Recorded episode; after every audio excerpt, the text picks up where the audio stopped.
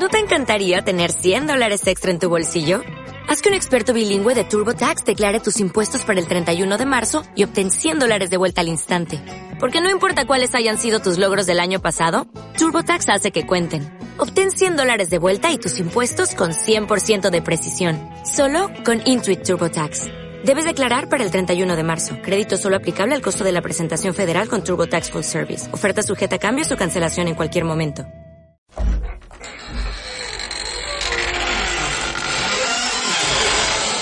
Puertas que se abren y cierran solas, sonidos extraños, movimiento de objetos, sombras, voces, fantasmas, leyendas. ¿Existe el más allá? En Radio Andújar abrimos la puerta del misterio para hablar de esto y más en La Hora Secreta, cada 15 días los sábados a las 12 de la noche y en redifusión al siguiente miércoles a las 4 de la tarde, por si tienes miedo a la oscuridad. Presenta y dirige Manuel Jesús Segado. La Hora Secreta, los sábados cada 15 días a las 12 de la noche en Radio Andújar. Si no tienes miedo, entra.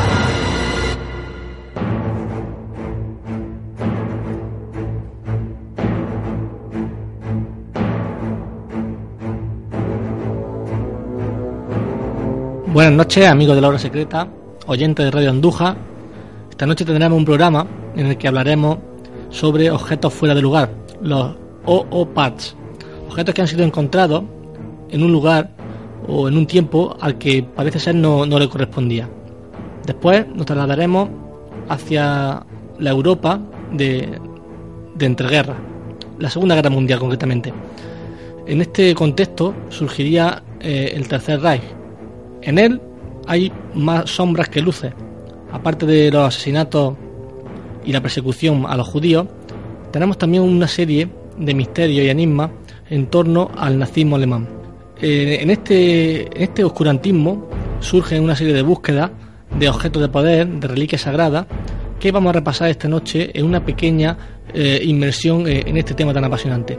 Arrancamos con la hora secreta.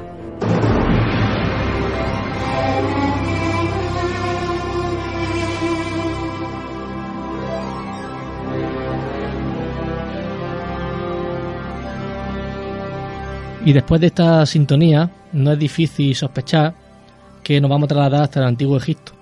De este lugar, de esta misteriosa cultura, vamos a, tratar los O-Parts, es decir, una serie de, objetos que se han encontrado y que no tienen aparentemente conexión con el lugar ni con el tiempo en el, en el que se encontraron. Para ello, para hablar de Egipto y estos objetos misteriosos, tenemos aquí esta noche a Roque Modreo, que ya estuvo con nosotros anteriormente hablando de, de la maldición de la tumba de, Tutankamón. Buenas noches, Roque. Buenas noches, Manuel Jesús. Así es, vamos a hablar de algunos parts, objetos fuera de lugar, del antiguo Egipto. Primeramente hablaremos de la bombilla de Dendera. Este extraño descubrimiento suce- sucedió en el templo de la diosa Hathor, aproximadamente a unos 70 kilómetros del uso. En uno de los tantos jeroglíficos hallados en ese complejo funerario se muestra claramente lo que muchos han llamado como la bombilla de Dendera. Se ve claramente cómo dos egipcios sostienen cada uno una especie de cristal de forma alargada y curva en cuyo interior se despliega una serpiente que sobresale de una flor de luto. Los historiadores han asemejado esta imagen con una bombilla. Y de aquí nos, nos preguntamos varias, varias cuestiones.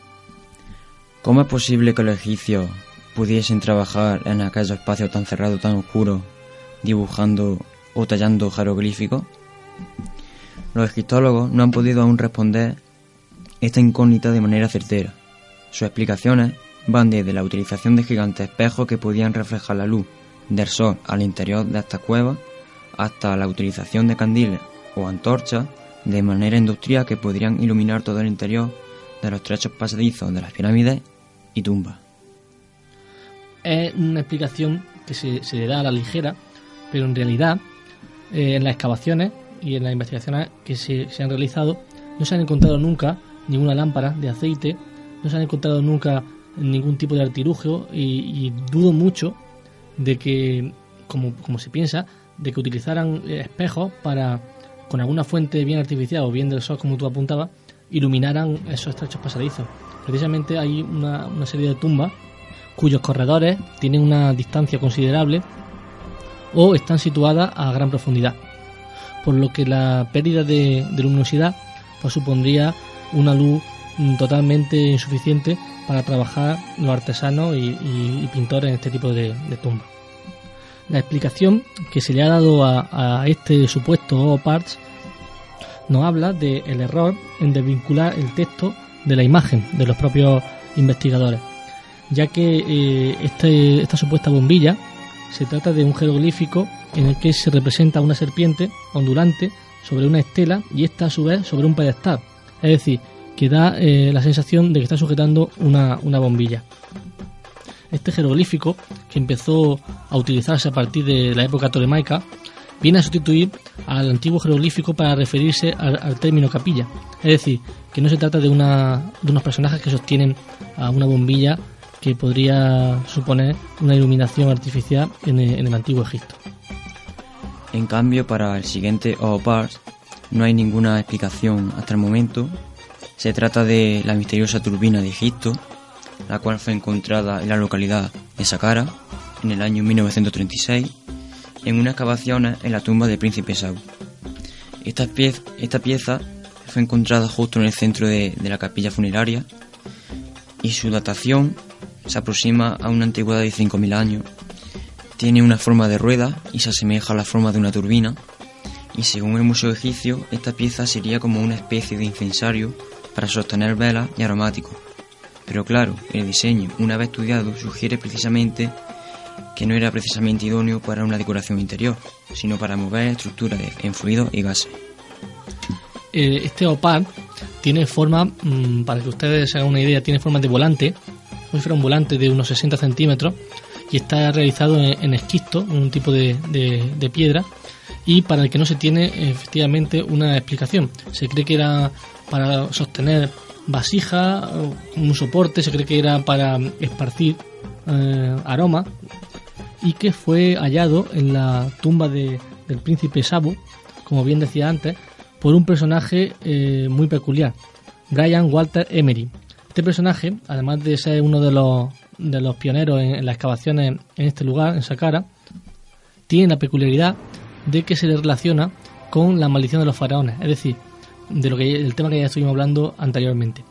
En cambio, esta rueda, esta turbina, este volante, tiene una explicación que la da un, investigador, Sitchin, en su libro Escalera al cielo. Dice que debido a la similitud que tiene con, una pieza circular del proyecto espacial americano, eh, podría ser una, un modelo en piedra de una antigua pieza perteneciente a una nave espacial, por lo que ya eh, estaríamos relacionando eh, la vida extraterrestre con el antiguo con la, cultura del antiguo Egipto eh, eh, hace 5.000 años, como te había dicho antes, en el 3000 antes de Cristo. Y en esta misma ciudad, Saqqara, tenemos otro opar llamado el planador, una pieza tallada en madera en el que se le asemeja a una, a una forma de, de avión, de helicóptero, y en la que algunos investigadores consideran el objeto como una evidencia de que los principios de la aviación eran conocidos desde muchos siglos antes de lo que se cree. Hay quien asegura que las dimensiones y la forma del pájaro lo asemeja a una maqueta de, a una maqueta de planeador. A pesar de esta conjetura, no se ha encontrado ningún avión del antiguo Egipto, ni existe alguna otra evidencia que sugiera su existencia. Consecuentemente, la teoría de que el pájaro de Saqqara es un modelo de máquina voladora no aceptada por los egiptólogos. Este objeto, este Oparts, eh, tiene una dimensión de 14 centímetros de largo por 18 de ancho y pesa unos 40 gramos. Está hecho en madera y como tú apuntabas, mm, parece que tiene, eh, o, el autor tenía ciertos eh, conocimientos de aerodinámica por, la posición de la ala. Como curiosidad, eh, este pájaro, que, está casi desprovisto de, cualquier tipo de, motivo ornamental, tiene una curiosa inscripción que dice el regalo de Amón. Curiosamente, el dios Amón que es una de, las divinidades principales del panteón egipcio, eh, su propio nombre significa literalmente el oculto. Pues muchísimas gracias, Roque. Ha sido un placer tenerte aquí de nuevo en la hora secreta para que nos traiga estos objetos fuera del lugar del antiguo Egipto. Mm, buenas noches y hasta la próxima, amigo. Gracias a vosotros. Buenas noches.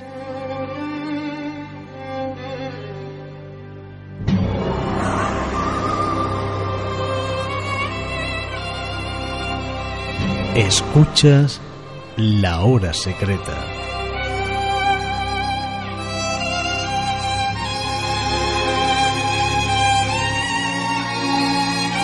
Y hablando de la cultura del antiguo Egipto y del posible conocimiento de una tecnología que parece venida de otros mundos, nos trasladamos ahora hasta un lugar muy peculiar situado en el país de los faraones, el templo de Philae.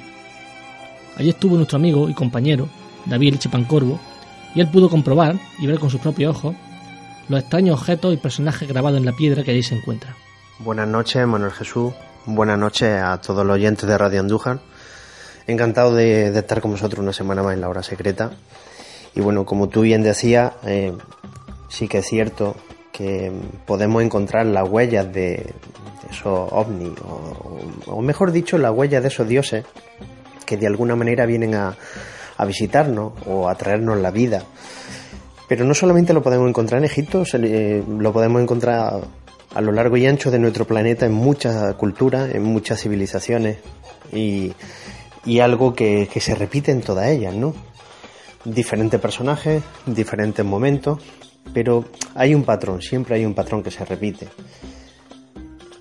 Bueno, eh, decirte, como, como te comentaba antes, puedo hablarte de, la experiencia que, de la que guardamos un, grato recuerdo, tanto Ana, mi mujer, como yo mismo, que vivimos, tuvimos la suerte de, vivir con uno de los grandes del misterio de España, como en Miguel Blanco, en Egipto, en el templo de, de Fu y en el templo de Philae pero además eh, guardamos un grato recuerdo porque aunque nosotros ya habíamos tenido contacto y, teníamos conocimientos de radiotesis anteriores, pero fue en ese momento, ¿no? Eh, fue la, chispa o, la gota que colma el vaso y que hace que nosotros eh, en aquel sitio tan, tan mágico tuviésemos por primera vez en la mano una varilla o un péndulo, gracias a gente como Horacio de, de Coruña o como Antonio Molero de Granada.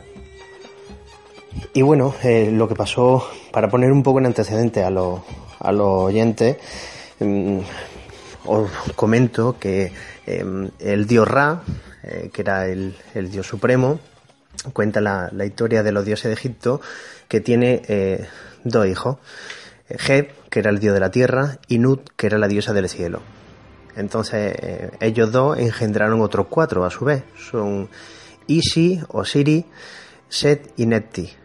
Eh, Osiris y su hermana Isinetti representaban el bien y Set representaba eh, el mal.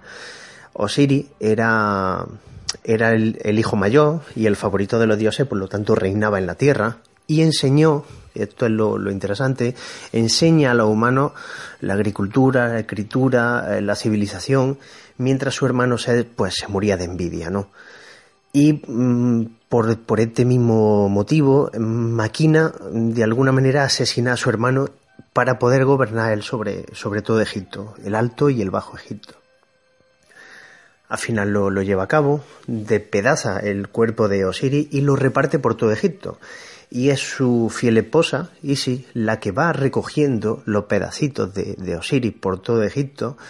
Curiosamente recupera todo el cuerpo menos el pene, y, hay una historia eh, de esto. Y em, una vez que lo recupera todo el cuerpo, pues em, lo resucita. Lo resucita y tiene en, en, el, en Abidó, que es el primer templo de la historia, concibe eh, Isi y Osiris a su hijo Oru. automáticamente después se refugian en el templo de Philae como digo, estuvimos allí. Em, el templo de Philae hay que decir que no se encuentra en su ubicación originaria. Y em, hay una serie de, grabados que son realmente impresionantes. Em, después, cuando Oru crece, desafía a su tío, a, su tío Set, y le vence en una batalla que tiene lugar en Edfu, que fue donde el templo se construía el templo de, de Oru y es realmente curioso lo que vivimos allí, que es lo que voy a contar ahora. Em, fue el, tercer templo de la historia, pero creo recordar que en cuanto a tamaño, el segundo más importante de, Egipto, por delante solamente está Karnak. Y, mm, y, es curioso porque cuando fuimos nos llamó mucho la atención eh, en una pared de, de, la pared externa del templo, pero en la cara interior, prácticamente pasando desapercibido. Eh, los turistas de hecho pasan de largo porque allí no hay nada, se supone que todo está dentro, todos van a ver la habitación interior, el Santa Sactorum, todo, pero no, na, nadie pasa por allí, por aquella pared. Y en aquella pared hay representada todo, toda la historia. Toda la historia que yo estoy contando ahora mismo viene representada allí. No solamente la que yo estoy contando, sino la batalla por la que Oru eh, consigue vengar la muerte de su padre y mata a su tío Set. Y hay una escena muy curiosa eh, que puede verse, de hecho, te enseña fotografía, no tengo ningún problema, las fotografías son mías, no tengo ningún problema en que las fotografías las puede publicar si, si quieren en la página de, de la hora secreta para que la gente pueda verla. Y en esa fotografía se ven una serie de personajillos extraños, ¿no? Son extraños porque eh, se, le, se le dibuja, se le caracteriza con un tercer ojo, se le caracteriza con una especie de antena, es como, como si tuviesen un casco puesto, da esa sensación. Además, es una sensación que, que, se repite porque, por ejemplo, lo podemos ver también en la meseta del Tassili, en la pintura rupestre, en el gran dios marciano, por ejemplo, representan un tercer ojo porque, según los expertos, puede ser la forma que tenían ellos de representar un caco con un visor. Es algo aventurado, pero bueno, hay, hay corrientes que así lo, lo afirman se le representa también a estos personajillos, como digo, con orejas puntiagudas y son muy numerosos. Pero lo realmente curioso y lo realmente extraño es que hay una esfera eh, en la que coincide mucha gente en afirmar que se trata del dios Ra, el dios Sol, que se ve representada allí. Eh, en un momento determinado la esfera llega, le salen una pata, son patas porque no puede ser otra cosa, la, eh, la esfera se posa y sale una plataforma. En la plataforma se sube el dios Oru, la plataforma sube hacia arriba y en ese momento la esfera sale disparada hacia, hacia arriba. Eh, se ve, se le dibuja una estela, se le dibuja incluso esas posibles llamas ¿no? que, que salen de, la esfera con, con, una especie de triangulito y, y, se ve perfectamente que son como una especie de llama que provoca la ignición que hace que, que ascienda. Es realmente curioso, pero aquello está allí. Eh, es algo que se puede ver, que cualquiera puede ver, que está allí. Además, en el Santa Sactorum, como digo, de, de, ese templo, la parte más sagrada, la, la parte más interna, tiene un, una especie de altar en la que se venera para lo que a ellos eh, era la barca sagrada. Hay que decir que hay corrientes que afirman que lo, los egipcios en aquel, en aquel momento la única manera que tenían de representar a alguien que venía de lejos era en una barca, porque ellos no conocían otro medio de transporte que no fuese ese. Venían por el Nilo, o se, o se supone que venían por el Nilo, pero era la única manera de que, que tenían ellos de representar que alguien venía de lejos, montándolo en una barca, ¿no? Bueno, pues allí se guarda eh, la barca sagrada, pero es que además, eh, como digo, en, ese, en esa especie de altar, es un altar de una sola pieza de granito negro, perfectamente pulido, es maravilloso y puede verse algo muy curioso y, es que si tú te acercas hay como una especie de burbuja. Es como si de alguna manera, ¿cómo decirte? Como si, si hubiese entrado en ebullición el granito. Fíjate qué cosa más curiosa te estoy diciendo, ¿no? Pero es que así, da, da esa sensación. No solamente el granito de, allí, sino el de alrededor. De hecho, se han hecho mediciones químicas y radiológicas en el, punto. Y es curioso porque queda una especie de residuo mm, radioactivo. Hay algún tipo de artefacto tuvo que tener, estar allí que desprendiese algún tipo de, energía química, no sé de qué tipo, pero quedan residuos a día de hoy y, ciertamente, como digo, es muy curioso. Aquello está allí, aquello cualquiera que pueda, que pueda visitarlo puede verlo, tal y como yo lo estoy diciendo. Guarda similitud con, con la, porque también se dice que pudo estar allí una noche el arca de la alianza en su camino, Em, y también se dice de, que el arca de la alianza pudo estar en el templo de Karnak, en la piedra negra del centro del templo de Karnak. Y hay mucha gente que pasa por allí, pone la mano y, y hemos realizado, como digo, mediciones y allí hay algún tipo de energía, hay, muy potente.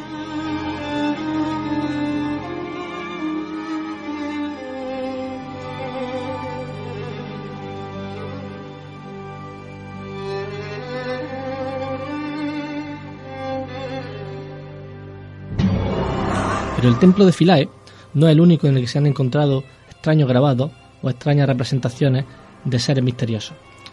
Por ejemplo, hay quien dice que en el templo de Abydos se muestra una serie de jeroglíficos que parecen representar a un avión, a un helicóptero y otras máquinas y artefactos fuera de lugar, como son el submarino, por ejemplo, y, otros, otros elementos. Esta teoría ha sido rebatida por los expertos en la materia aludiendo a, una serie de jeroglíficos que parece ser hacen referencia a una serie de palabras referentes al lenguaje en la piedra. Aún así, el misterio del antiguo Egipto está servido. Los O-Parts son objetos que se han hallado prácticamente en todo el mundo.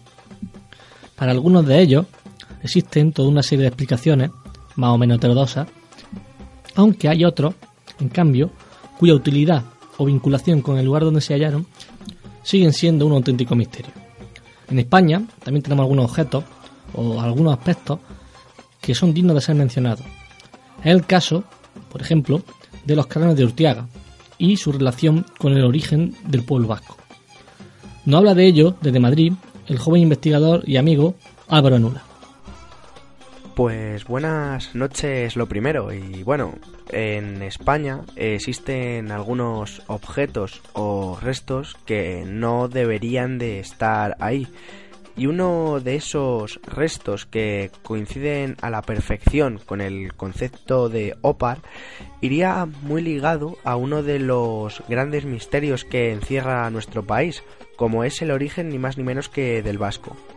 Mucho se ha hablado sobre el origen de este idioma, que ya estaba aquí incluso desde hace milenios y que nadie se explica su procedencia. Se ha llegado a decir que son los descendientes de Tubal. Tubal era el hijo de Jafet y nieto de Noé, y a la vez el encargado de repoblar la península ibérica después de acontecer ese diluvio universal. Al misterio vasco se le añade un aliciente más y es que el grupo sanguíneo y la anatomía de los vascos viene a ser distinta de la que marca la zona, como si hubieran llegado allí hace milenios de lugares pues muy lejanos. Esto se ha sabido por un importante hallazgo de unos extraños cráneos encontrados en lo que es una pequeña cueva llamada Cueva de Urtiaga, en una, en una localidad cercana a San Sebastián llamada Itziar. Estos cráneos fueron descubiertos en 1935 por unos antropólogos e investigadores, los famosos y reconocidos Aranzadi y Barandarian, que estaban convencidos de que el pueblo vasco constituía una raza diferente a la que podemos encontrar pues en lo que viene a ser todo el suroeste de Europa. Mm, los cráneos de Urtiaga datarían del periodo magdaleniense, que se encuentra en el Paleolítico Superior entre 15.000 y 8.000 años aproximadamente antes de Cristo. Lo misterioso del asunto es que los rasgos craneofaciales solamente los encontramos en los vascos, si los comparamos con pues, las otras poblaciones que encontramos por esos lugares. Son cráneos braquicéfalos. Esto quiere decir que aparece el cráneo acortado.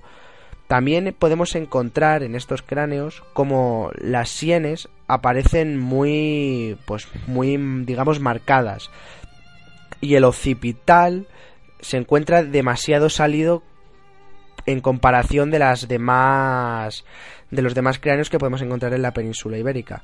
Según Barandarian, estos cráneos pertenecerían a una evolución local del hombre del Cromañón que por motivos de un cambio climático acontecido en esa zona, este, esta evolución solo se dio en el País Vasco y en las zonas de Navarra. Y claro, estos rasgos diferentes llamaron la atención de diversos científicos de todas las partes del mundo. ¿Cómo era posible que existieran diferencias tan destacables entre la morfología vasca y la de demás de la península ibérica, no? De ahí se dispararon las teorías de que esos cráneos provenían en verdad de regiones caucásicas de los del Cáucaso, donde el idioma, el vasco, es muy similar a los que podemos encontrar en esa región tan lejana a nuestra, bueno, donde podemos encontrar Euskadi. Y lo que coinciden también son esos rasgos faciales entre los vascos y los caucásicos. Pero hay una teoría muy curiosa y es que también se ha dicho que los vascos tendrían su origen en el hombre británico y que no deberían estar en el norte de España. En Gran Bretaña está muy aceptada la idea de que el vasco vendría de una rama celta que se perdió.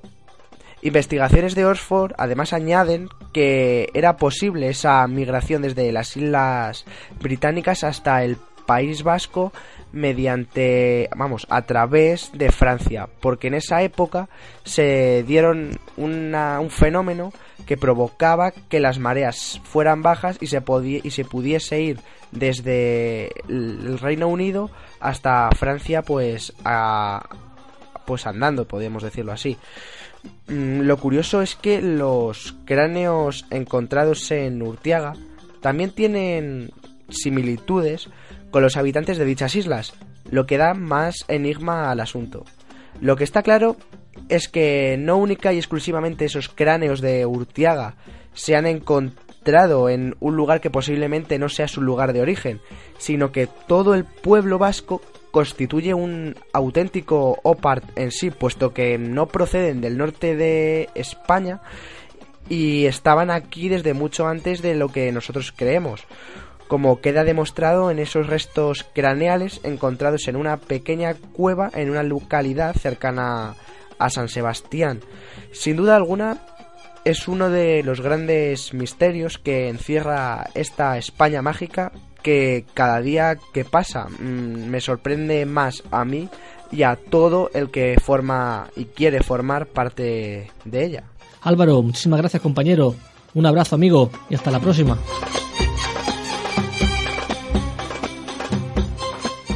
Y después de esta aproximación a una cultura histórica de, un pueblo legendario como es el vasco, nos trasladamos desde el norte de España hacia las tierras del sur, hasta un lugar muy cercano, Jimeno, en la provincia de Jaén.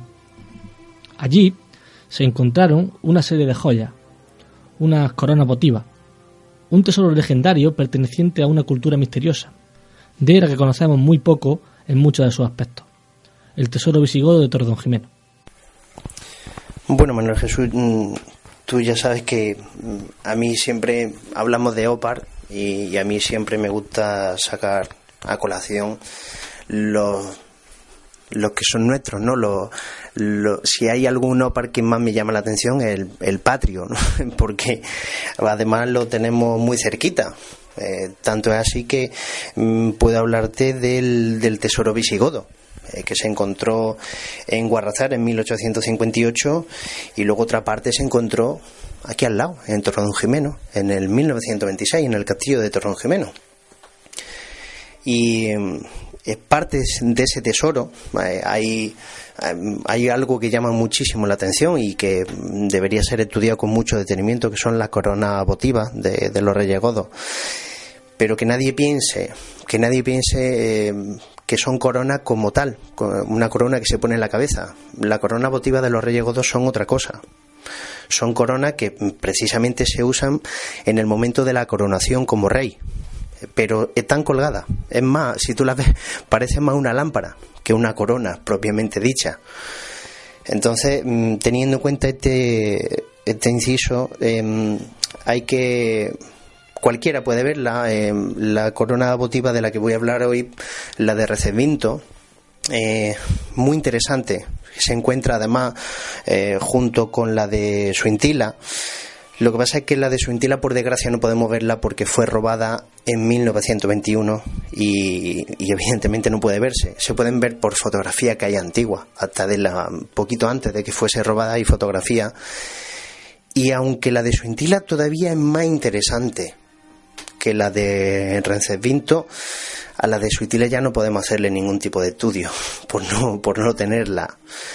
Pero sí que se ha hecho a, la de Recesvinto y, y, bueno, centrándonos un poco en esa, la de Suintila es anterior, eh, Suintila fue coronado como rey godo en el 621, Recesvinto fue en el 653 eh, y le debemos mucho realmente a los, a los godos, muchísimo, y a los visigodos. Mm, actualmente podemos verla. Em, em, hay varias reproducciones. La original, la original se guarda en el Museo Arqueológico de Madrid, pero hay reproducciones de la, de la corona votiva de, de Vinto en el Museo de los Concilios en Toledo. Lo que la gente allí, si pregunta por el Museo de los Concilios, igual no te sitúan, pero si pregunta por San Román, automáticamente te van a señalar el lugar. La Ermita de la Nieve, hay otra reproducción, y, como no, en la iglesia de Santa María de Melque, el que llaman el Escorial Visigodo, que es un sitio fabuloso. Mm, la componen, entre otras cosas, la, corona votiva 243 eh, zafiros. O sea, te hablo de un número importante, entre otras joyas. Tiene más piedra preciosa y tiene, tiene muchísimo oro, tiene hilo de oro, tiene las joyas normalmente están engarzadas, luego hay otras que están colgando. Pero me voy a centrar con, más detenimiento en algo, fíjate que, que, tenemos la, la, corona y lo que más me llama la atención no son las piedras preciosas en sí. También volveré a la piedra preciosa ahora más tarde, pero lo que más me llama la atención son unos vidrios. Fíjate qué curioso, son seis vidrios. Pero es que son seis vidrios con una composición química un poquito especial, porque son eh, vidrios que se han hecho con silicato de plomo. Estamos hablando que Rencevinto mm, fue coronado en el 653 y el silicato de plomo eh, supuestamente, y digo supuestamente, la inventa Antonio Neri en el 1612, en el Barroco Renacimiento, en Venecia, en un libro que escribe que se llama El arte del vidrio. Se pensó eh, que podían ser posteriores porque la, corona votiva han pasado por mano privada, han pasado por mano de joyeros, se pensaron que eran posteriores, pero se ha descartado, pero además se ha descartado de una manera muy contundente porque se, ha demostrado eh, que el, el, degate que tiene el vidrio es idéntico al que tiene la demás piedra y al oro. O sea, no es un, elemento, que se ha añadido a posteriori. Se descarta de manera muy contundente. O sea que si tenemos en cuenta eh, que Felipe Neri se supone que en el 1612, se supone, inventa el vidrio con silicato de plomo, y este silicato de plomo ya aparecía en la corona de Resevinto en el año 653 y estamos hablando de que se adelanta a su descubrimiento mil años. Fíjate lo que te digo. Pero no solamente eso, te he dicho que íbamos a volver a las piedras preciosas, porque volvemos a los zafiros, a, esos 243 eh, zafiros que tiene la corona, porque se encuentran perforados con una precisión milimétrica. Fíjate lo que te digo, hablamos de algo imposible para la orfebrería visigoda, totalmente imposible. Estamos hablando de un material de dureza extrema, es muy difícil de rayar. Prácticamente hay muy poquita cosa más dura que el zafiro, el diamante es una de ellas. Pero mm, estamos hablando de, de un orfebre en el año 600. Imagínate hacer una inserción milimétrica en un zafiro. Es algo imposible. Pero tú fíjate que estamos hablando de, de objetos como mínimo mil años anteriores a su descubrimiento pero eh, lo, más extraño de todo esto es que son piezas reutilizadas y sabemos que son con, con exactitud por los estudios gematíticos que se han llevado a cabo por Juan S. Cozar y que son muy contundentes. Eh, determinan los estudios que es muy probable que la procedencia de la gema es Sri Lanka. Fíjate de lo que estamos hablando. Estamos hablando de Asia de la antigua Ceilán de la que hablaban Plinio el Viejo o, con Melegicio. Además, mm, debemos pensar que provienen de manera lógica de tesoros reutilizados.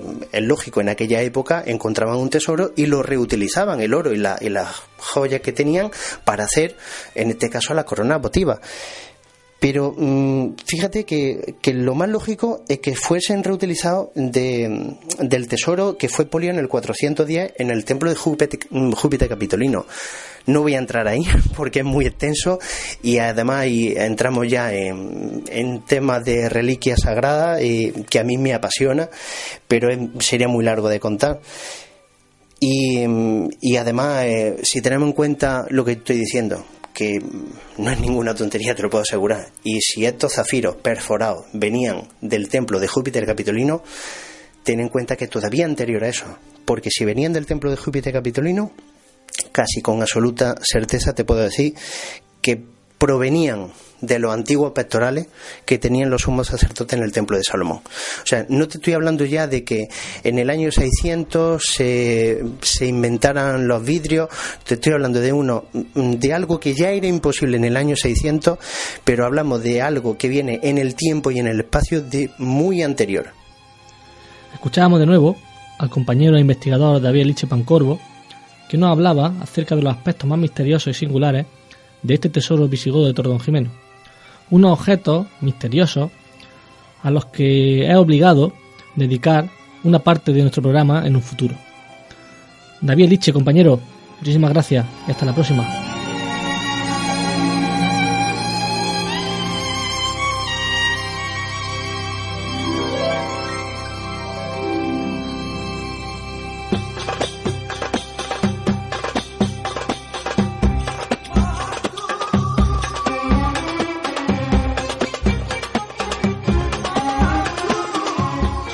Hora secreta.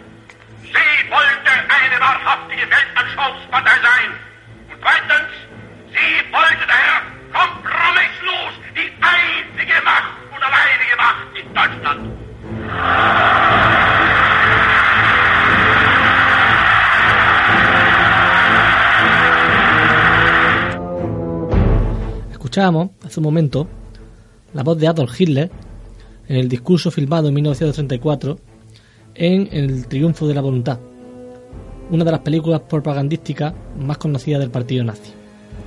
Adolf Hitler, una de las figuras más crueles de la historia, conseguirá ser nombrado canciller de Alemania en 1933. Con su ascenso al poder, Europa se vio sumergida en la Segunda Guerra Mundial. La población judía sufriría la persecución y holocausto del partido nazi. Una alargada sombra se cernería en aquel entonces a lo largo del viejo continente. Con el nazismo resurgirían los ritos solares, cultos ancestrales en torno a la ideología basada en el esoterismo. De forma misteriosa nacerían una serie de sociedades secretas, configuradas para crear una religión, para crear una cultura con la que surgirían además una eterna búsqueda a lo largo de todo el mundo, e incluso se dice que fuera de él, la búsqueda de tesoros ocultos, reliquias sagradas, objetos de poder.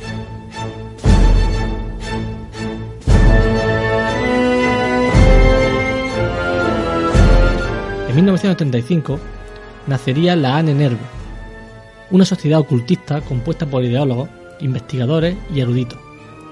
Como misión tenían la de crear una nueva religión para sustituir a la religión cristiana. A su presidencia se encontraba Heinrich Himmler, máximo responsable y promotor de la búsqueda de reliquias y los objetos de poder más importantes de la historia. El grial, la lanza de Longino, el arca de la alianza, una obsesión que le llevaría a embarcarse en empresas totalmente imposibles.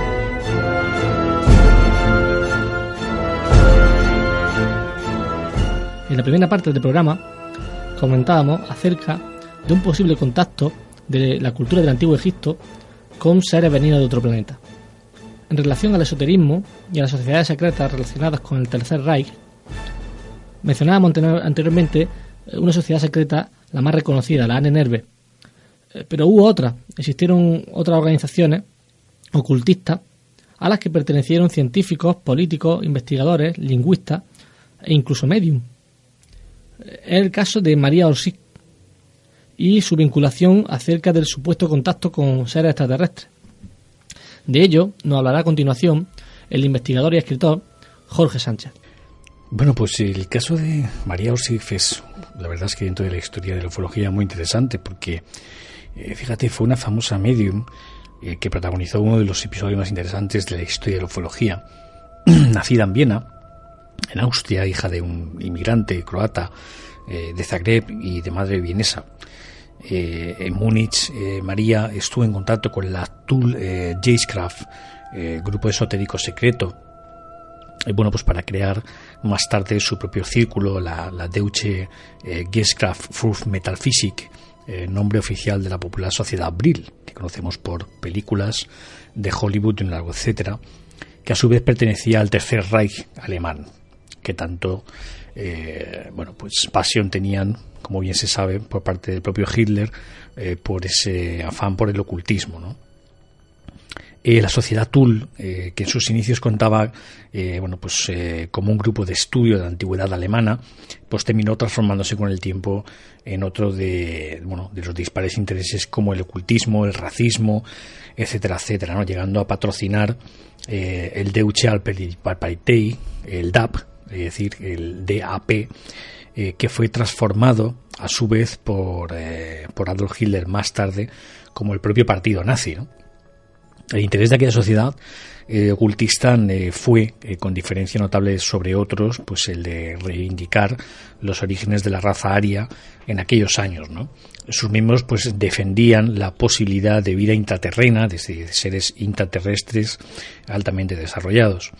Eh, propagaban la idea de que su procedencia discernía de la de los demás, eh, siendo esta de un continente perdido, es decir, se hablaba de la Atlántida, de otros grandes misterios. La sociedad ocultista pues, creció hasta alcanzar la cifra aproximada de unos 1.800 miembros, nada más y nada menos, entre Múnich y Baviera. Muchos de los seguidores de la sociedad Tull eh, fueron más tarde altos cargos reconocidos dentro del, partido nazi, eh, como Karl Fieler, por ejemplo, o Hans eh, Arnold Stadler y otros tantos. ¿no? Cuando Hitler alcanzó el poder absoluto sobre Alemania, su política pues disolvió muchas sociedades y agrupaciones ¿no? que se habían conformado en la época entre las cuales pues se encontraba la propia sociedad Tull, como sabemos, siendo incluso prohibidas algunas de sus publicaciones eh, que hablaban de ella, ¿no? como el libro de, de, de Bebel eh, etcétera, etcétera. ¿no? Aún así, eh, siempre se especuló con la inserción de, enseñanzas concretas del, al Tercer Reich una vez se estableció en el poder. ¿no? fue en este punto de, la historia donde nuestra protagonista, María Orsic, hizo mayor presión sobre el partido nazi, eh, tratando de convencer a sus miembros en cuanto a que la raza aria en realidad ni siquiera quería, eh, ni siquiera pertenecía al planeta Tierra, sino que procedía eh, de la estrella Aldebarán en la constelación concreta de Tauro, a unos 70 eh, o 60 eh, eh, más o menos respectivamente años luz de distancia de la Tierra.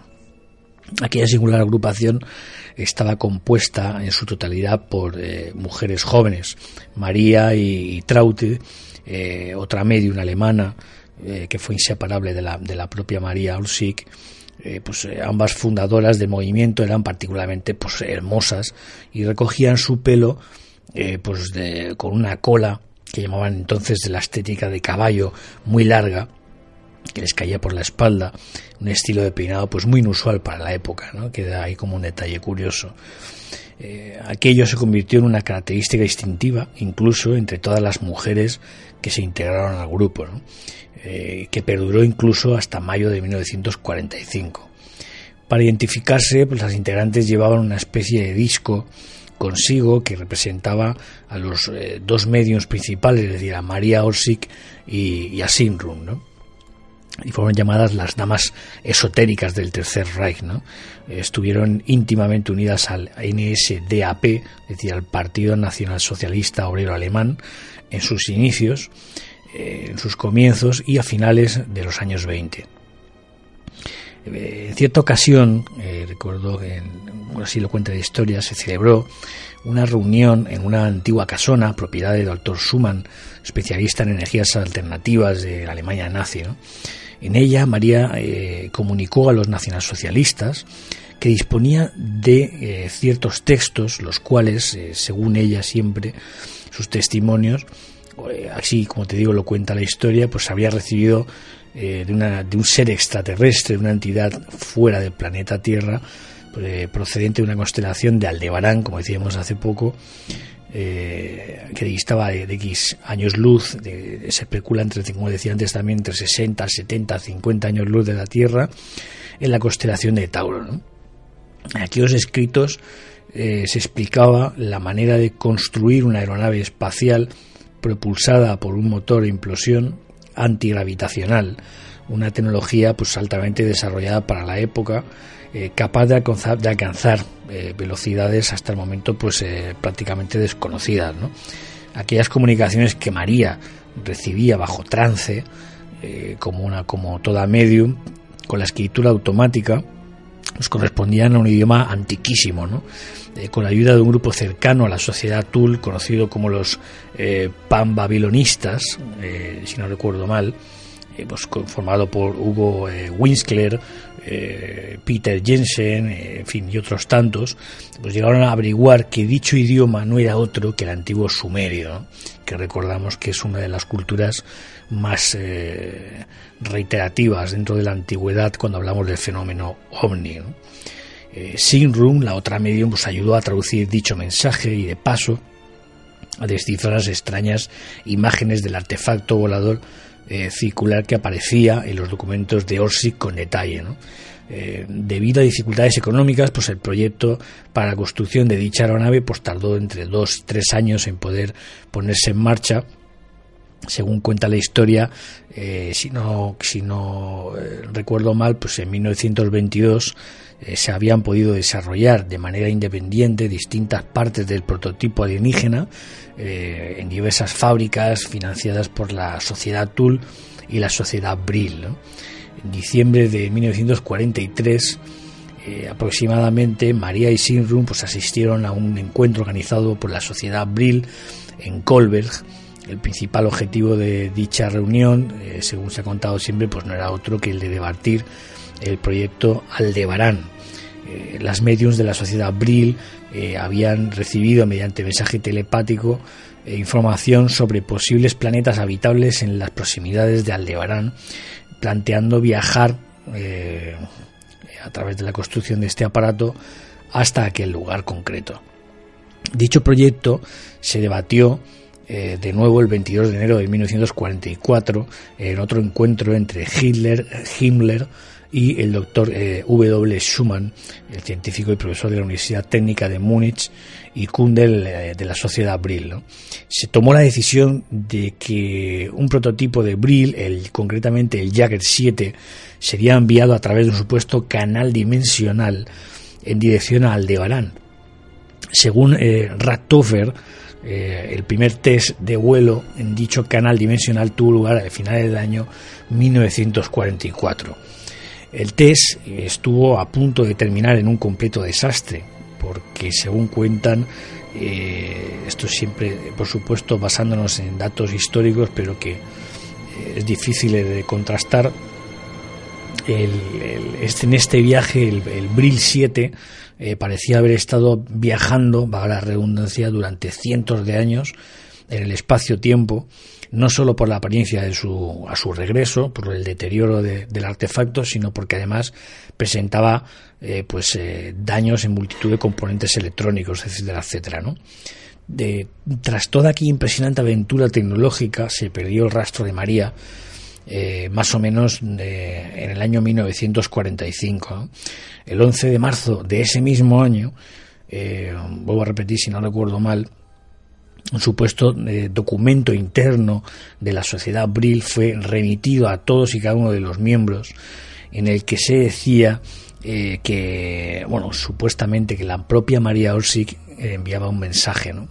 Eh, aquel escrito finalizaba diciendo en alemán Niemand blind hier, eh, que traducido a castellano quería decir algo así como eh, no hay nadie aquí, refiriéndose a que en ese lapso de tiempo en que ella desapareció se especula de que pudiera haberse transportado con ese prototipo a la constelación de Tauro, a, ese, a esa estrella Aldebarán. Bueno, pues tras la incomprensible desaparición de la medium y su extraño comunicado, pues no se volvió a tener noticias de ella.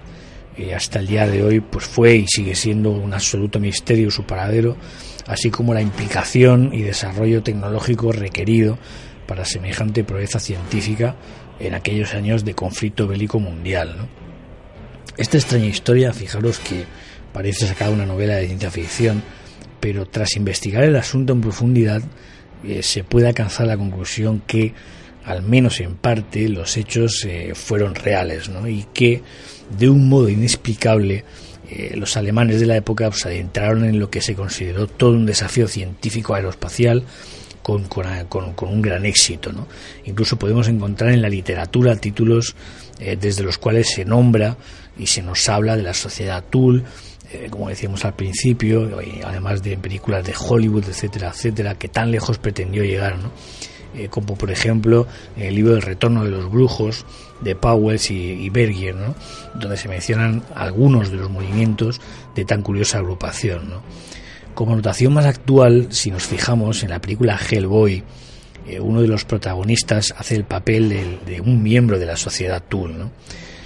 A lo largo de la historia podemos encontrar pues, como reflexión pues decenas de casos en los que la ciencia convencional pues se ha visto en jaque entre comillas por parte de mentalistas sensitivos contactados y todo tipo de personas que en un momento dado de sus vidas pues formaron parte sin saberlo de lo inconcebible no, eh, no quisiera cerrar este apasionante capítulo eh, de la historia de la ufología por supuesto a título personal sin antes volver a hacer mención eh, al libre albedrío, es decir, ni yo ni nadie tiene la totalidad de la verdad en sus manos. Tan solo me limito a mostrar los hechos, ¿no? En las conclusiones personales, eh, unas veces basadas en la propia historia, como es el caso, y otras, pues, de manos de testimonios, ¿no? Eh, bueno, pues eh, eso ha sido un poco todo. os aprovecho para enviaros un fuerte abrazo desde aquí, desde Alicante, y bueno, y espero volvernos a encontrar en, el, en este camino de, de la vida que es uno de los mayores misterios. María Orsic y su extraña desaparición, la sociedad Tool, una tecnología nazi que parecía venida de otro planeta. Jorge Sánchez, muchísimas gracias, amigo, que a pesar de estar en plena promoción de, su libro eh, Documento OVNI, recién salido del horno, eh, ha querido estar con nosotros y acercarnos a este tema tan apasionante que, entre otros, recoge en su nuevo libro. Documento OVNI. Un abrazo, compañero. Suerte, Jorge. Hasta la próxima.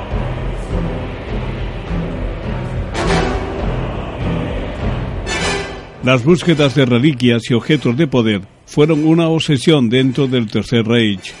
Adolf Hitler y con más ahínco, casi con una obsesión enfermiza, Henry Himmler pusieron todos los medios que estaban a su alcance para dar luz verde a una serie de indagaciones que darían lugar a verdaderas aventuras.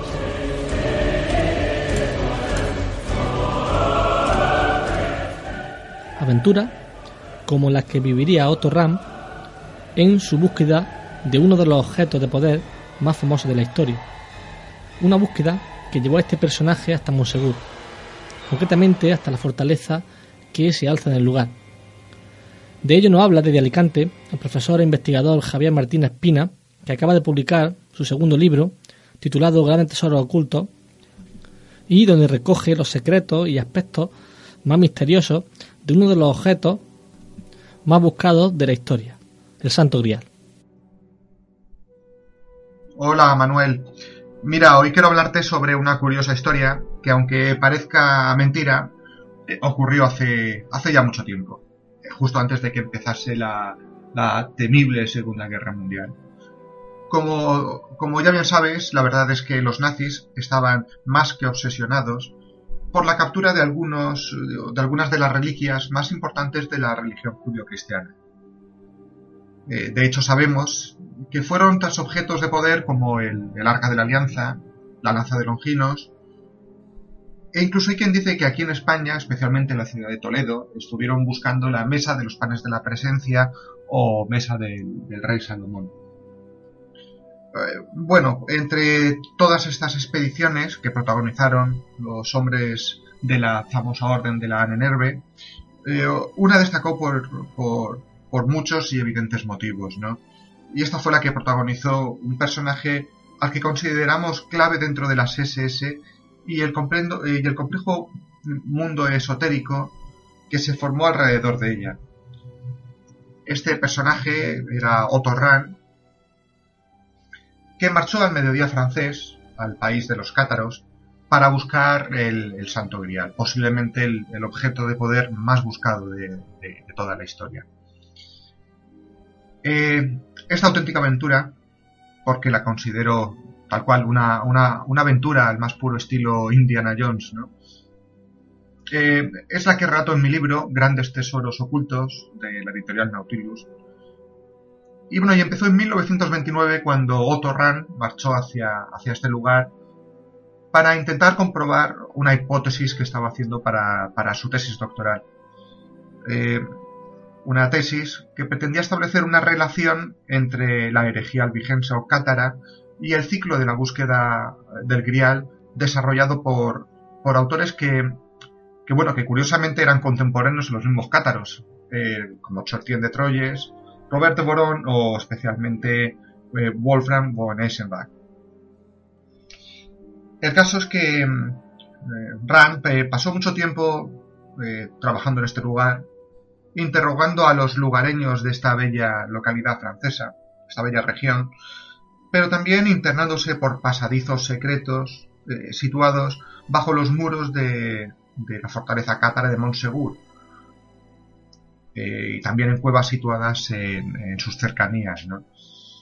El caso es que eh, Otto Rahn no encontró nada, pero un día, curiosamente, estudiando los antiguos interrogatorios inquisitoriales eh, realizados a los últimos cátaros, logró descubrir que cuatro hombres huyeron de, esta fortaleza de Montsegur antes de su caída en manos de los cruzados franceses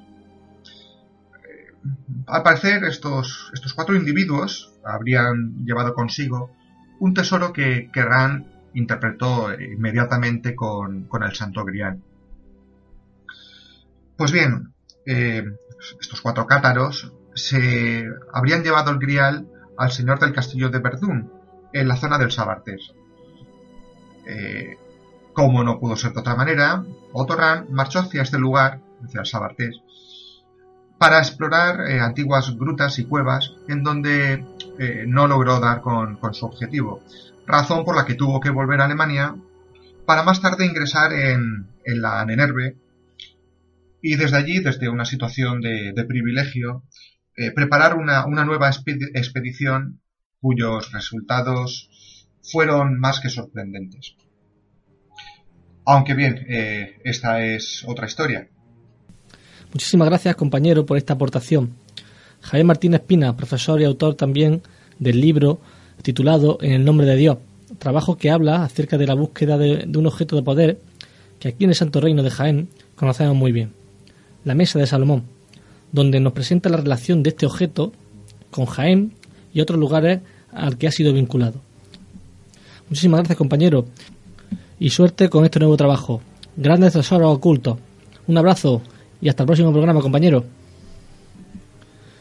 Otro objeto por el que estaba apasionado Adolf Hitler era la lanza de Longino. Este objeto se dice que fue la lanza con la que Longino, un soldado, un centurión romano, atravesó el costado de Cristo mientras éste estaba muriendo en la cruz. De esta lanza se habla en el Evangelio de Juan, aunque es atribuido al soldado romano Longino, como decíamos anteriormente, en un texto apócrifo.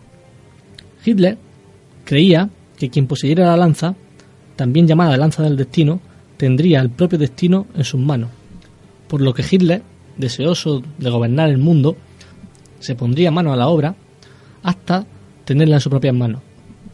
La búsqueda de la lanza de Longino. Cuenta el Evangelio de Juan lo siguiente. Como era el día de preparación de la fiesta de la Pascua, los judíos no querían que los cuerpos quedaran en la cruz aquel sábado, ya que aquel día se celebraba una fiesta muy solemne. Por eso pidieron a Pilato que ordenara romper las piernas a los crucificados y que los quitaran de la cruz. Los soldados rompieron las piernas a los dos que habían sido crucificados con Jesús. Cuando se acercaron a Jesús se dieron cuenta de que ya había muerto, por eso no le rompieron las piernas. Pero uno de los soldados le abrió el costado con una lanza y, al punto, brotó de su costado sangre y agua. Evangelio de Juan 19:31. Realmente es este Evangelio el único que menciona este curioso episodio. Y ni siquiera se atreve a decir el nombre de Longinos. ¿Cómo sabemos? Pues porque poco tiempo después, hacia mediados del siglo II, siglo III, en un apócrifo llamado el Evangelio de Nicodemo, se menciona por primera vez la historia el nombre de este soldado, el que atravesó la lanza de Jesús. Posteriormente, durante la Edad Media, empezaron a surgir leyendas, ¿no? Eh, como en torno a todo lo relacionado con el cristianismo, pues en torno a este episodio también, ¿no? Y surgió una muy curiosa que la cuenta Jacobo de la Vorágine en, en su famosa leyenda dorada, que es un libro del siglo XIII, en el que menciona que el tal Longinos era ciego y que fue precisamente en el momento en el que atravesó el costado de Cristo, varias gotas de sangre le saltaron en los ojos y gracias a eso recuperó la visión. Eh, esto llevó a que se convirtiese en, un, en, cristiano y comenzase a predicar el mensaje de Jesús, convirtiendo a un montón de personas. Y se dice, se dice que estuvo predicando en la Capadocia, en una, región de Turquía, y que eh, allí finalmente fue martirizado por, culpa de un señor que, que odiaba a los cristianos y tal, ¿no? Así Longinos acabó convirtiéndose en San Longinos, como hoy en día lo reconoce la Iglesia Católica, ¿no? De todo modo, lo que a nosotros nos interesa es la famosa lanza que se acabó convirtiendo en una de las reliquias más importantes del cristianismo. Eh, lo curioso es que no existe una sola lanza, ni siquiera la que parece ser que la más probable. Eh, realmente sabemos si realmente fue la que atravesó o no el, cuerpo de Jesús, ¿no?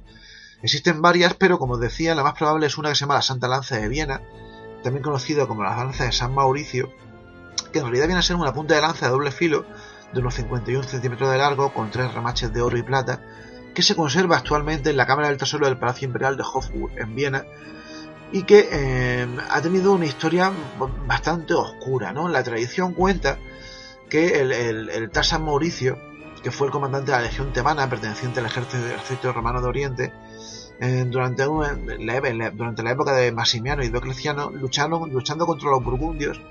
Eh, este hombre consiguió una, tremenda victoria gracias a que él tenía esa preciada reliquia, ¿no? De esto no tenemos constancia. Lo que sí es cierto es que la primera mención cierta e indudable a esto la tenemos hacia 1350, cuando Carlos IV de Alemania le mandó, eh, y de esto tenemos, documentación, mandó eh, incluir una banda de oro en torno a esta lanza con la inscripción Lancia et clavus domini, lanza y el clavo del Señor, porque en aquel momento se pensaba que uno de los clavos con los que estaba sujetada la madera era uno de los clavos con los que había sido crucificado Jesús. Em, realmente, antes de eso, antes del siglo XIV, antes de 1350, no tenemos constancia de esto, ¿no? Em, poco tiempo después, en 1354, fue cuando el Papa Inocencio VI estableció oficialmente la veneración como la lanza de la pasión. O sea, oficialmente la Iglesia reconoce que esta es la lanza con la que se atravesó el cuerpo de Jesús. Claro que esto tampoco quiere decir nada, ¿no? Porque la Iglesia ha reconocido un montón de reliquias que son altamente dudosas y relativas. De todo modo, lo que nos interesa es la relación que tiene esto con Hitler, ¿no? Em, por un lado, la historia oficial cuenta que el 12 de marzo del 38, cuando Austria fue incorporada a la Alemania nazi, las tropas nazis se llevaron eh, todo el tesoro imperial desde Viena hasta Nuremberg, por orden expresa de Adolf Hitler. Y allí estuvo hasta el final de la Segunda Guerra Mundial, cuando fue finalmente de vuelta a Viena. Eh, eh, exactamente un año después del final de la guerra, en enero de 1946. No sabemos exactamente si Hitler tenía especial consideración o no por esta santa lanza, Y tampoco sabemos si es verdad que él considerase que tuviese un poder sobrenatural o no, ¿no? Como se ha, venido a decir. Siempre se ha dicho que esa lanza garantizaba el, poder militar y, las victorias al que la tuviese. Se dice que la tuvo Carlos Magno y que gracias a ello tuvo grandes victorias. Se dice que incluso la tuvo Napoleón, ¿no? Se dicen muchas leyendas, pero de nada esto hay constancia.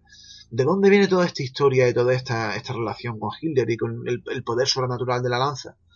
Pues no sabemos muy bien, ¿no? Lo que sí sabemos es que todo esto comienza cuando en el año 73 un militar y periodista llamado Trevor Ravenscroft publicó un libro llamado The Spirit of Destiny, en, España se llamó Hitler, la conspiración de las tinieblas, en las que se hace, eco de unas supuestas confesiones vertidas por Walter Johann Stein, un filósofo austriaco aficionado al esoterismo y estudioso de la leyenda del Santo Grial, que en 1933 acabó huyendo a Gran Bretaña. Según el tal Ravenscroft, este Stein afirmó haber conocido a Hitler antes de la Primera Guerra Mundial, de una forma además bien curiosa. Resulta que Einstein, este, en el verano de 1912, se compró una edición de segunda mano del famoso libro Parsifal de Wolfram von Eschenbach, que estaba llena de anotaciones y comentarios. Resulta que ese libro de segunda mano había pertenecido a Hitler. Interesado, Einstein se puso en contacto con él. Y así fue como el posterior dictador le contó su sesión con la lanza de Viena, que había visto, aparentemente y según contó el, el tal Ravenscroft en su libro, que había visto tres años, por primera vez tres años antes. Es decir, aproximadamente en, hacia 1923-24. Interesado en esto, le dijo que, que, Einstein le dijo a, a, Ravenscroft que Hitler pensaba que era un objeto de poder y que el que la tuviese tendría el destino de cambiar el mundo en sus manos. ¿no? según Ravenscroft, Hitler ansió, tenerla durante años, después de verla por primera vez una noche, un día de lluvia en Viena. Hitler en aquella época era un pintor vagabundo y tuvo que cobijarse en el museo y ahí fue donde por primera vez vio la lanza. Desde entonces la quiso poseer. Em, hasta que finalmente se vio en la oportunidad cuando la Alemania nazi invadió Austria. Una vez en sus manos, según siempre Ravenscroft, la trasladó a la iglesia Santa Catalina de Nuremberg, donde estuvo cobijada varios años. finalmente, en 1944, con los bombardeos aliados sobre esta ciudad, Hitler decidió ponerla a salvo y construyó para ello, siempre según Ravenscroft, una cámara subterránea. Allí fue donde en 1946 la encontró Walter W. W. Horn, un profesor de historia medieval alemán que emigró a Estados Unidos con la llegada de Hitler al poder y que durante la Segunda Guerra Mundial, como teniente, estuvo al cargo de una unidad de élite encargada de rescatar obras de arte expoliadas por los nazis, los famosos Monument Men de los que hablaba la película aquella de George Clooney. Se dice que poco después de eso, pues, junto con el resto del tesoro imperial, fue de vuelta a Viena. Claro, la fantasiosa versión de Ravenscroft cuenta una cosa distinta cuenta que, el, tal Walter Horn encontró un tesoro el 30 de abril del 45, justo el mismo día en el que Hitler se volaba atado a los sesos en su búnker, y que fue llevado a Estados Unidos por el general Patton, que efectivamente estaba al mando del teniente Horn, para finalmente devolverla en 1946. Claro, Ravenscroft dice que realmente lo que devolvieron fue una copia y que la, la, lanza original se quedó en algún sitio oculto de los Estados Unidos y que gracias a ello Estados Unidos desde entonces se ha convertido en la gran potencia mundial que es, ¿no? Realmente pues no podemos comprobar si esto es verdad o no, ¿no? El libro de Ravenscroft cae en un montón de errores y en un montón de, equivocaciones históricas que ya hacen por lo menos que sea dudosa su información, ¿no? Eh, aparte también parece ser que nunca ha conocido realmente al tal Walter Einstein del que dice haber conocido, sino que eh, posteriormente el propio Ravenscroft dijo que él había hablado con él en sesiones espiritistas, ¿no? Con lo cual hace aún más dudosa toda esta información. Claro, hay que tener en cuenta que Ravenscroft además afirma que Hitler no murió en el búnker, sino que eh, huyó a la Antártida. Y bueno, pues ya quieras que no, es bastante dudoso todo, ¿no?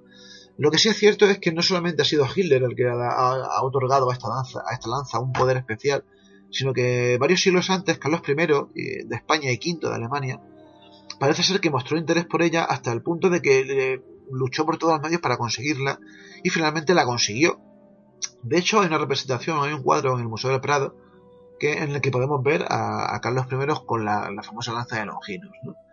Eh, ¿hasta, qué, ¿Hasta qué punto es cierto todo esto? Pues bueno, pues parece ser que la conexión con Hitler no es del todo cierta, pero sí parece ser que tradicionalmente y de, por lo menos desde el siglo XIV a esta lanza, la famosa lanza de Longinos, se le ha otorgado un poder especial. ¿Es cierto o no? Pues la verdad es que nunca lo sabremos, ¿no? Es uno de esos misterios históricos que era por resolver. Escuchamos esta apasionante historia a través de las palabras del historiador y escritor Óscar Fábrega, autor del libro Prohibido excavar en este pueblo, al que tendremos en el próximo programa para hablar precisamente de este gran trabajo, que ha sido realizado en torno al misterioso lugar de Reims-le-Château. Este misterio y toda una serie de personajes enigmáticos recoge a Oscar Fábrega en, en su nuevo libro. Muchísimas gracias, amigo, y hasta pronto. La hora secreta. Llegamos al final del programa y algunos se preguntarán por ese objeto tan importante ah, en la historia, el Arca de la Alianza. Este objeto fue el objeto de poder más codiciado por Hitler. Según la escritura, como fuentes documentales, el Arca de la Alianza contuvo las tablas de los diez mandamientos. Este objeto de poder fue el más buscado de manera obsesiva por Heinrich Himmler.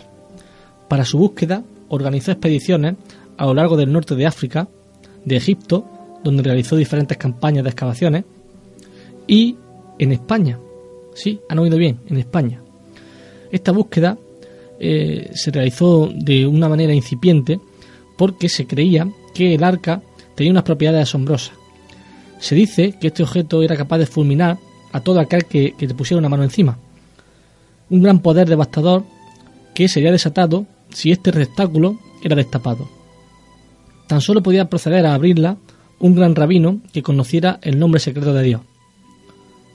Con la intención de dar con ese gran rabino, que consiguiera así desactivar el poder del arca para abrirla y finalmente hacerse con ese poder, llegó Heinrich Himmler hasta nuestro país, concretamente hasta la ciudad de Toledo.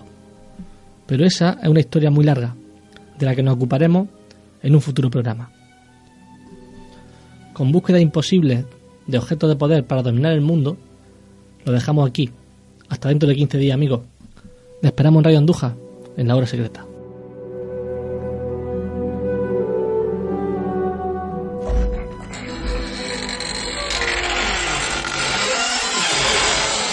Puertas que se abren y cierran solas, sonidos extraños, movimiento de objetos, sombras, voces, fantasmas, leyendas. ¿Existe el más allá? En Radio Andújar abrimos la puerta del misterio para hablar de esto y más en La Hora Secreta, cada 15 días los sábados a las 12 de la noche y en redifusión al siguiente miércoles a las 4 de la tarde, por si tienes miedo a la oscuridad. Presenta y dirige Manuel Jesús Segado. La Hora Secreta, los sábados cada 15 días a las 12 de la noche en Radio Andújar. Si no tienes miedo, entra.